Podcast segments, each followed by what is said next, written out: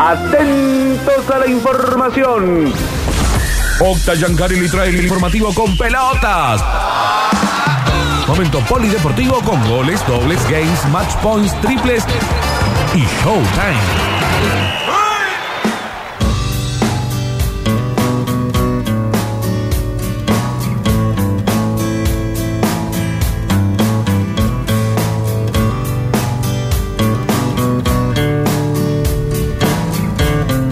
Polideportivo del 7 de julio, después de lo que fue la clasificación de Talleres. Noche del Ali. Cuartos de final, eh, que es sin duda la noticia para el fútbol de Córdoba.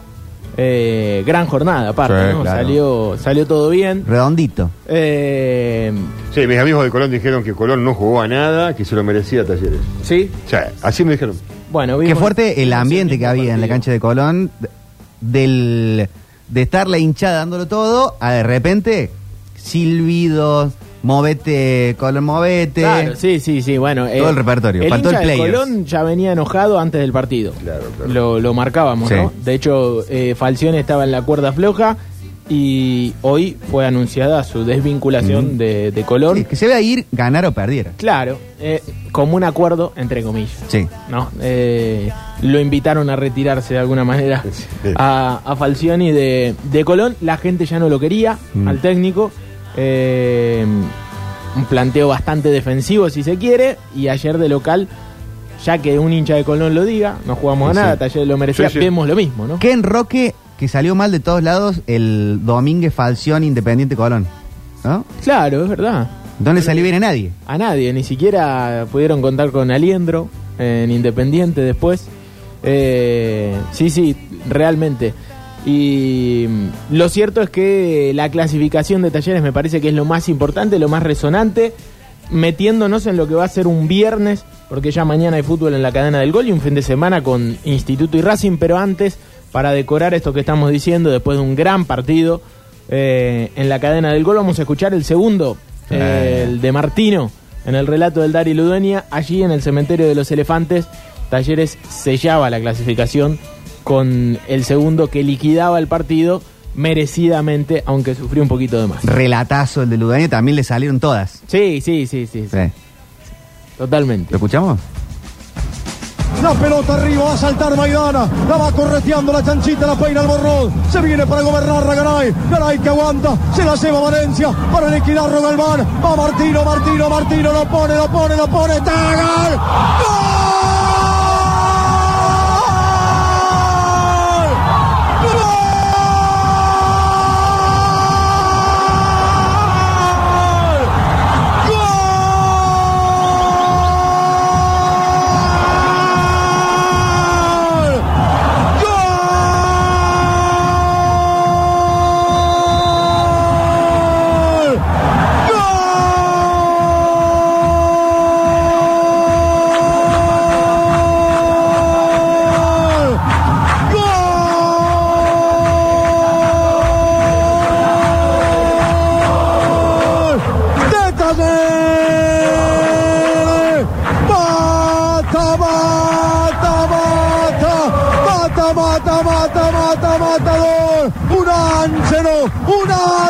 Escupido del cielo! ¡Un ángelo Martino! En el último suspiro de la noche, a los 52 minutos de este segundo tiempo, por la santa fe que te tuvimos en los infiernos y en el pasado, por la santa fe de golpear y golpear y golpear la puerta de la eternidad hasta tumbarla. Ganó Talleres, clasificó Talleres, pasó Talleres a los cuartos de final de la Copa Libertadores. Pellizcate el alma, hincha matador.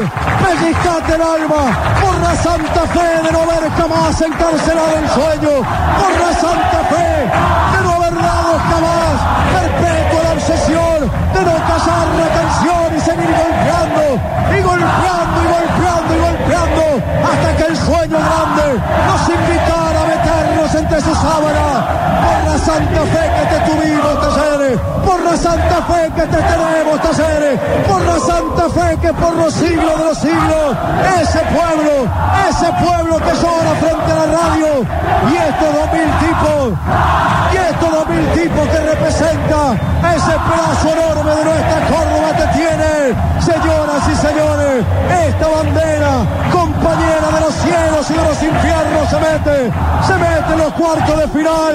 Martino, Martino y Girotti golpeó y golpeó y golpeó la puerta de lo eterno. Y estos abrazos se abrazarán para siempre. Y estos gritos se gritarán para siempre.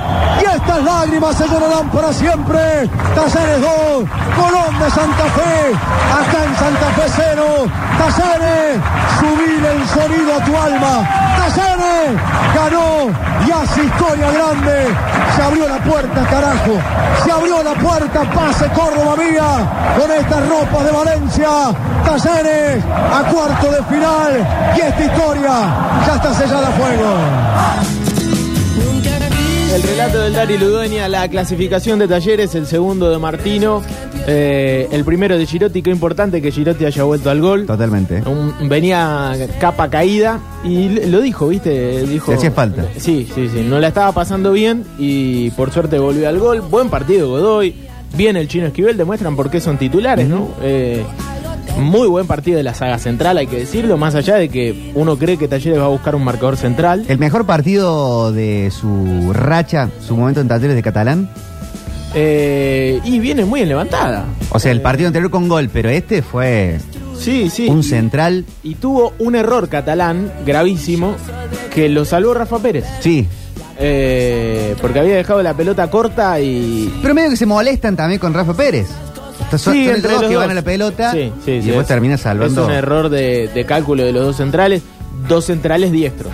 Claro. Ahí quizá ahí estará la búsqueda de Talleres, ¿no? Encontrar un central zurdo, lo viene buscando hace rato. Eh, y un 9, ¿no? Porque la lesión de, de Michael Santos es sin duda la, la baja más fuerte que va a tener en este mercado.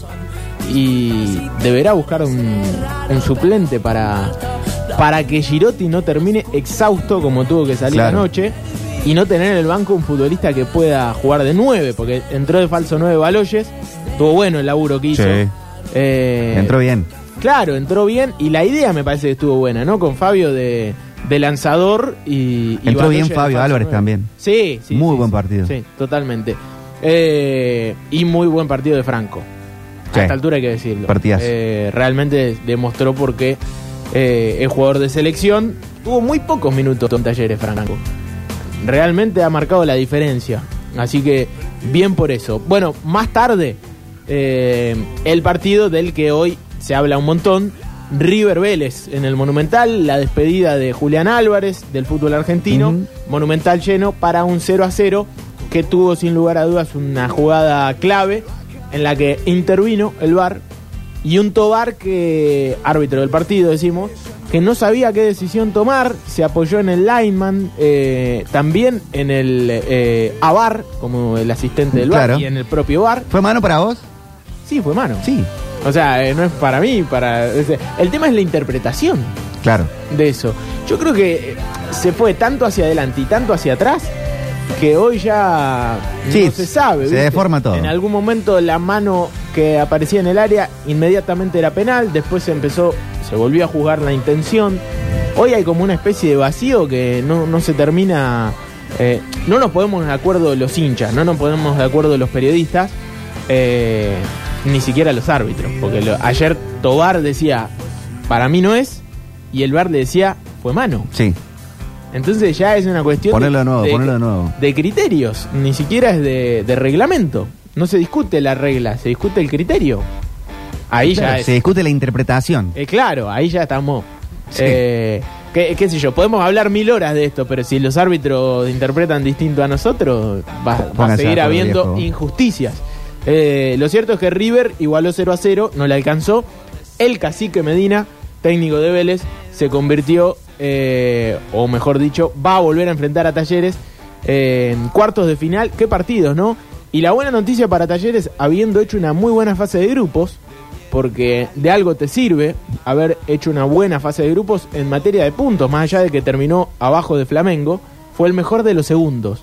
¿Y eso qué significa? Que ahora defina de local. Muy bueno.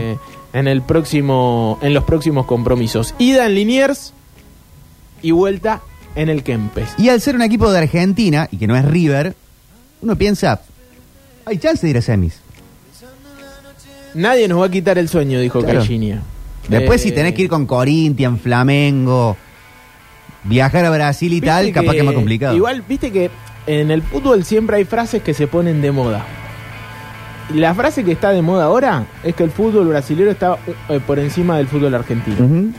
En materia de presupuesto, eso no hay duda. Claro. Ahora, que yo sepa, Corinthians no pateó al arco en la vuelta con Boca. Y River le puede ganar a cualquier equipo brasilero, incluido el Flamengo. El Flamengo acá igualó con Talleres en un partido en el que yo creo que Talleres fue superior. Lo tuvo para ganar. No así en el Maracaná, donde el Flamengo fue notablemente Sí. eh, mejor. No fue para 3 a 1, probablemente, pero sí, fue superior. Fue superior, fue superior. Eh, no estamos diciendo que Talleres está por encima del Flamengo, para nada, ni del Corinthians. Lo que queremos decir es que compiten. Eh, contrario es lo de Boca y River, ¿no? Claro. Que eran sin duda los candidatos del fútbol argentino. Por eso hoy un sector de la prensa está casi llorando por la eliminación de ambos. Pero lo cierto es que Vélez me parece que, que en su casa le hizo precio, en Liniers, Sí. y ayer hizo un partido de esos que nos tiene acostumbrado el cacique. Nosotros que lo vimos aquí en talleres, el cacique planteaba estos partidos de fricción, de bloque defensivo, de equipo corto, intensidad pura, eh, con muchos pibes, pero muy convencidos. Sí, claro. Eh, realmente le da confianza a los jóvenes el cacique. Esto ya es un, un mérito que se le ha visto en talleres, pero se le ve en tan poco tiempo en Y Vélez. les cambia la cara rápido desde un costado motivacional, también con argumentos futbolísticos, y también han tenido una buena cosecha de refuerzos, caso Bow. Claro, sí, sí, caso Bow. Eh, ni hablar de- del nivel de Prato, ¿no? Que es uno de Sí. esos tipos referentes.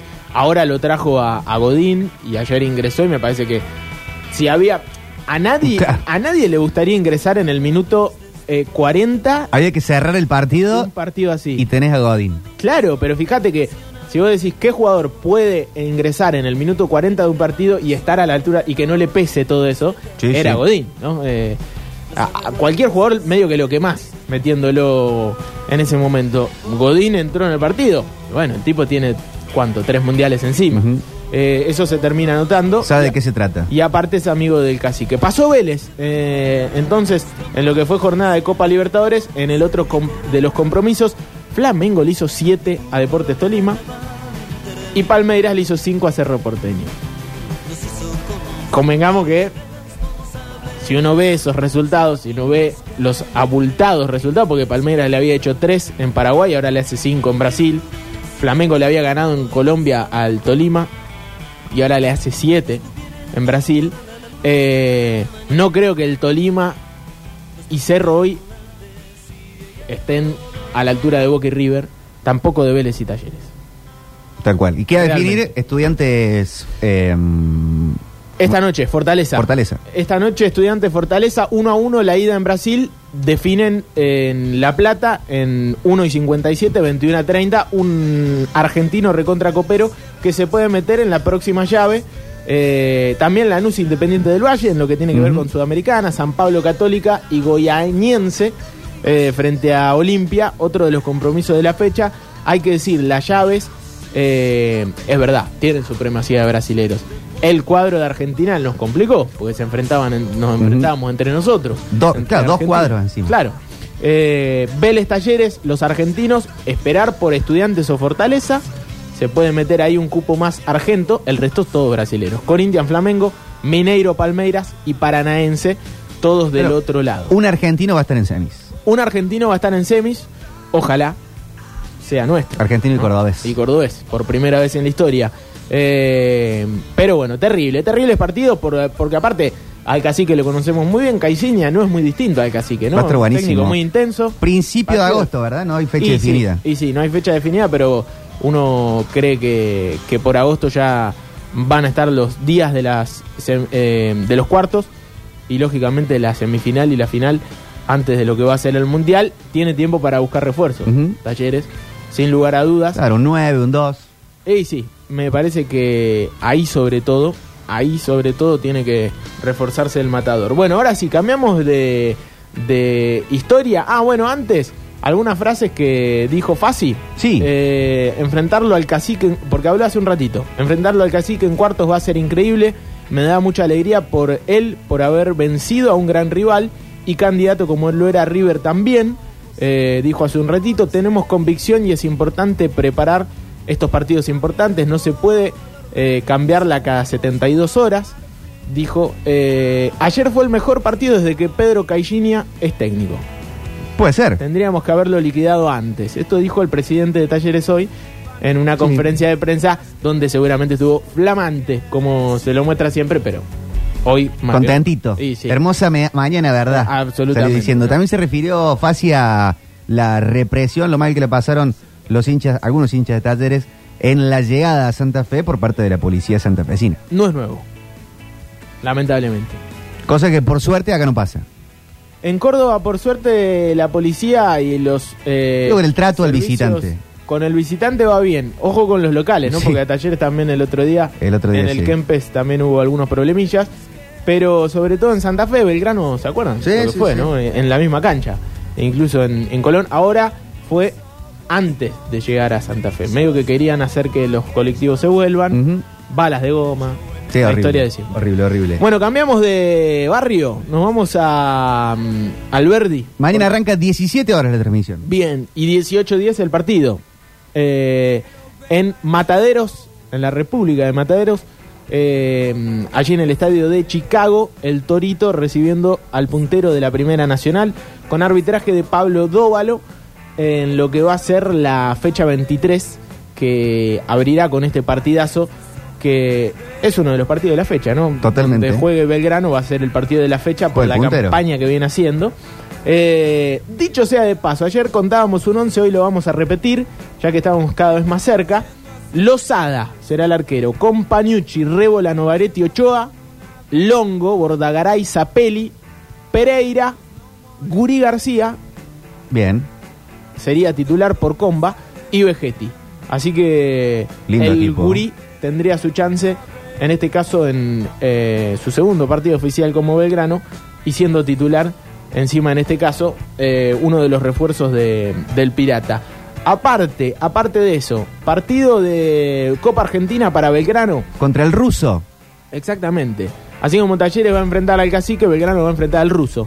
Eh, frente a estudiantes en Santa Fe, 16 avos de Copa Argentina, miércoles 13 de julio, no falta nada, una semana. ¿La semana que viene? Exactamente. Muy bueno. 16 horas, estadio 15 de abril, la cancha de Unión. No va a haber Metrópolis el miércoles. Y no, en ese caso no. Eh, en cancha de Unión, pero estará la radio Pero puede venir el jueves, Pablo. contando. El martes. No sé, mira, a partir de mañana va a haber que renegociar un montón de cosas. Deja. Lo cierto es que para el partido en Santa Fe, en el estadio del Tatengue, A se partir de habla. mañana empezaré a vivir lo que me resta de vida. Uy, qué corta vida, ¿no? Se habla de entre. Octi, no dejes que te interrumpa. no, por supuesto. 10.000 y 15.000 entradas para Belgrano. Para Belgrano, para ir. Muy Así bueno. que si mm, festejábamos que hayan ido 25.000, 20.000 personas a La Rioja y que haya salido todo bien, festejaremos que vayan a, a Unión, a Santa Fe, queda más cerquita. Y el público de Belgrano va a querer ir y va a querer copar, como lo viene haciendo cada vez que lo dejan viajar de visitante. En este caso, estadio neutral frente a un equipo importante, popular como es Estudiante, que seguramente llevará a su gente. Pero entre 10.000 y 15.000 entradas me parece un montón. Así que Muy bueno, atento sí, sí, los hinchas de Belgrano, porque en las próximas horas, en, las próximos, en los próximos días, seguramente va a haber más información y oficial. Sabremos si son 10.000, 9.000, 15.000, los que puedan viajar, pero ya si se habla de esta cifra, es muy bueno, ¿no? Recordemos que Talleres llegó 2.000 nada más a Santa Fe. Sí. Y hubo me, me gustó mucho Farré bancando a Zapelli. Muy bien. No solamente Farré, también lo bancó mucho Lozada el otro día. Eh, sí, es la confianza que más le tienen que dar. Alguna, alguna vez lo escuché a Coudet eh, decir una frase que me encantó a Servi, eh, el pibe Franco Servi, que jugaba en Central y también era un poco criticado por el público central, era un pibe. Y le dijo, Gambetea, si la perdés yo me hago cargo. Eh, que te diga eso el Buenísimo. técnico. Aparte de gritándole, viste cómo era Coudet, cómo es Coudet. Gambetea, carajo, si la perdés yo me hago cargo. Qué lindo que un técnico te diga eso, ¿no? Porque te da realmente confianza y comodidad para, para la inventiva. Que en definitiva es lo que le falta un poco a, a Belgrano. Belgrano demuestra jerarquía individual y está ganando los partidos por su seriedad, pero le falta un poquito de creatividad, de inventiva. Si se la puede dar Zapelli en la recta final del torneo, qué mejor. Un refuerzo, básicamente. Eh, festejamos que el otro día haya, haya hecho el gol cuando venía siendo criticado por algunos, siempre hay algunos. eh, Algún atrevido. algún atrevido, eh, algunos de esos que están siempre nerviosos. Y, y es lógico por, por lo que se juega Belgrano, pero más allá de eso, de eso yo festejo que, que le den 20 confianza. años tiene. Claro, que le den confianza a uno de esos pibes que sabemos que dentro de un par de años capaz que lo vemos en Europa. Sí, que sí, sí. Tiene, realmente es un proyecto que tiene que aprovechar Belgrano. Basta de quemar a los pibes en talleres, en verano, en instituto, en Racing. Empecemos a, a, a- a quererlos, a mimarlos un poco más, porque después se van, Se lo, lo extrañas y, y- Exacto. y lloran porque no vuelven. duran muy poco, duran muy poco. Qué lindo mensaje, Octi, que estás dando. ¿Bancar a los Ah, pibes? Sí, este, Banquen a los este editorial me encanta. Bueno, gracias, Pablo. Eh, instituto, instituto. ¿Qué pasa con el Gloria? Pablo, no te quedes sonriendo, Pablo, Sonso. ¿Qué quiere que haga? Pablo Jiménez, árbitro del partido, para lo que va a ser eh, el domingo frente a San Martín de San Juan. Partidazo. Sí, totalmente, totalmente. Aparte, Instituto está invicto de local. Eh, lógicamente, invicto de local no perdió, pero tiene que ganar. Tiene que ganar Instituto de, de local, por lo menos eso es lo que dice Bobaglio. Sí, y es un ante un equipo que está por ahí en la misma zona de instituto de puntos. Sí, sí, y aparte es un equipo importante que no va a venir a, a refugiarse Claro. notablemente, ¿viste? Es un equipo muy de, de la categoría que tiene pretensiones de ascenso, como siempre. Y es verdad, está solamente a tres unidades de, de instituto viendo la tabla, 38 para la Gloria, que me parece que ganando de local se va a prender nuevamente ahí cerquita, sin perderle pisada a un San Martín de Tucumán. Y no podemos decir que a Belgrano, porque Belgrano realmente está por encima. Eh, ocho puntos de ventaja le está sacando al segundo, bien por el equipo de Farré, pero es cierto que Instituto, después de lo que fue un empate que costó un montón en Villa Crespo, Costó verlo también. Sí, sí, sí, sí, sí. Eh, eh, ahora defenderá de, de local esa posibilidad de, de ganar y seguir prendido. Es buena la campaña de cualquier manera del equipo de Boali. Y van el domingo con Jerónimo también. Le dieron el Jerónimo al plantel de básquet. Ah, y me parece muy bien. Sí. Y me parece muy bien porque, eh, bueno, no todos los días se obtiene un título de Liga Nacional. De hecho, es el primero para Instituto. No sabía que le habían dado el, el premio. Sí, sí, día hablábamos de los premios, ¿no? Del premio. Jerónimo. ¿Se corrió el premio de San Jerónimo acá en el. ¿No se corre este fin de semana? Ah, se corre ahora este. Y si hoy es, hoy el fue el no, día. pensé que se corría el mismo feriado. ¿El mismo día? Ah, capaz que se corre el feriado. La verdad que no sé, yo una vez Llamen a no, Jockey. no me acuerdo qué día era, pero está Pero bueno fue para que feriado. hagamos unos- Eh, vayamos a hacer chicos, unos no burros, ¿eh? confundan. Fue administrativo. Ah, feriado administrativo. No confundan, chicos. Sí. Si no tenemos la información, Turquito no la Pero damos. mirá, hemos tocado Turf también. 40 años de radio Muy bien. Preguntamos. ¿Cómo puede ser? Eh, bueno, para cerrar eh, el tema de nuestro fútbol, hay que decir que el que está entrenando es Racing en el predio René Gorreta ¿Cuándo juega Racing? el domingo. Ah, el 16 domingo horas. también. Sí, sí, sí, frente a Atlético Paraná en eh, Entre Ríos. Racing con arbitraje de Enzo Silvestre, eh, el mejor equipo del torneo. Racing va a visitar Paraná para enfrentar a Atlético Paraná, un equipo difícil, pero de cualquier manera me parece que la confianza es óptima por lo que viene mostrando Racing desde hace un tiempo muy largo. O sea, viernes Belgrano, sábado Talleres, domingo Instituto Racing. Exactamente. Y el próximo viernes, Racing de nuevo. Porque ya se conoce que va a recibir a Sportivo Las Parejas en el Sancho y se vuelven a esos viernes míticos del Sancho, porque la gente de Racing eh, tuvo un cierto romanticismo con los viernes, donde salían las cosas bien durante mucho tiempo. Y lo cierto es que vuelve a jugar eh, porque entre semana va a visitar a Crucero del Norte, entonces se adelanta un poco la fecha. No jugará el domingo de local, jugará el viernes a las 21 horas, así que tendremos jornada nocturna en el Miguel Sancho, pero eso recién en la vigésima fecha. Acá Ahora- dicen, el, sí. perdón, el Gran Premio San Jerónimo se corre el 30 de septiembre, día del patrono de la ciudad, dice. Tino del Sambre. Ah, bien, perfecto. Así que el 30 de septiembre, turco. Bien, pensé que era el miércoles, perdón. Por eso. Gracias a la gente. No, la estoy buscando, mira, no Gracias sale. a la No vida. sale. Cada vez que vos Pero desinformás, mirá, cae una pero vos antena de fijate radio. que lo, lo, lo buscás en internet y no hay data. Mirá. Cada vez que vos desinformás, explota una pequeña radio Mirá. AM. Premio San Jerónimo Hipódromo Córdoba Esas 2022. a transistor. Y Se no- oxida un dipolo de una antena. ¿Sí? Qué macana.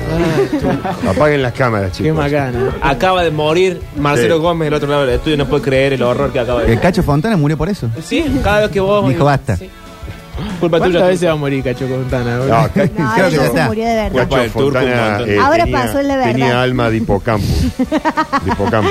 Eh, bueno, cierro el polideportivo si, si me dejan, chicos. Sí, déjenlo, Octavio. eh, Chicos, Por la columna del Octa. Qué Chiques, difícil. eh, bueno, de lo que dijo Luis Ar- eh, Suárez, ¿no? Se está haciendo eco la prensa. Ujú, Era verdad, Claro. era Dijo, verdad. ay, bueno, ahora no. Y bueno, estaba muy Pero- ilusionado con River, dijo, pero sin Libertadores se cae esa posibilidad. Así que no va a venir Lucho Suárez al millonario. eh, sin lugar a dudas, había un acuerdo de palabra. Lo cual no deja de sorprender, hubiese sido un. Bueno, puede ser el nueve que le hace falta top, Talleres. Top, top, Sí, que, que, que, que. Y no sé. No ¿Quiere creo jugar que, Libertadores o no? No creo que Andrés eh, desembolse lo que Suárez quiere. Así de simple. ¿Cuánto era? ¿Mucha plata? Y sí, y sí. Eh, bueno, y lo último para cerrar, algo que estuve leyendo hace un ratito y me parece que está bueno. La FIFA usará inteligencia artificial en Qatar para detectar fueras de juego. Bueno, Y atención a esto. El balón llevará en su interior una unidad de medición inercial que enviará un paquete de datos 500 veces por segundo a la sala de video, lo que permitirá detectar con absoluta precisión el momento exacto en el que se golpea el balón.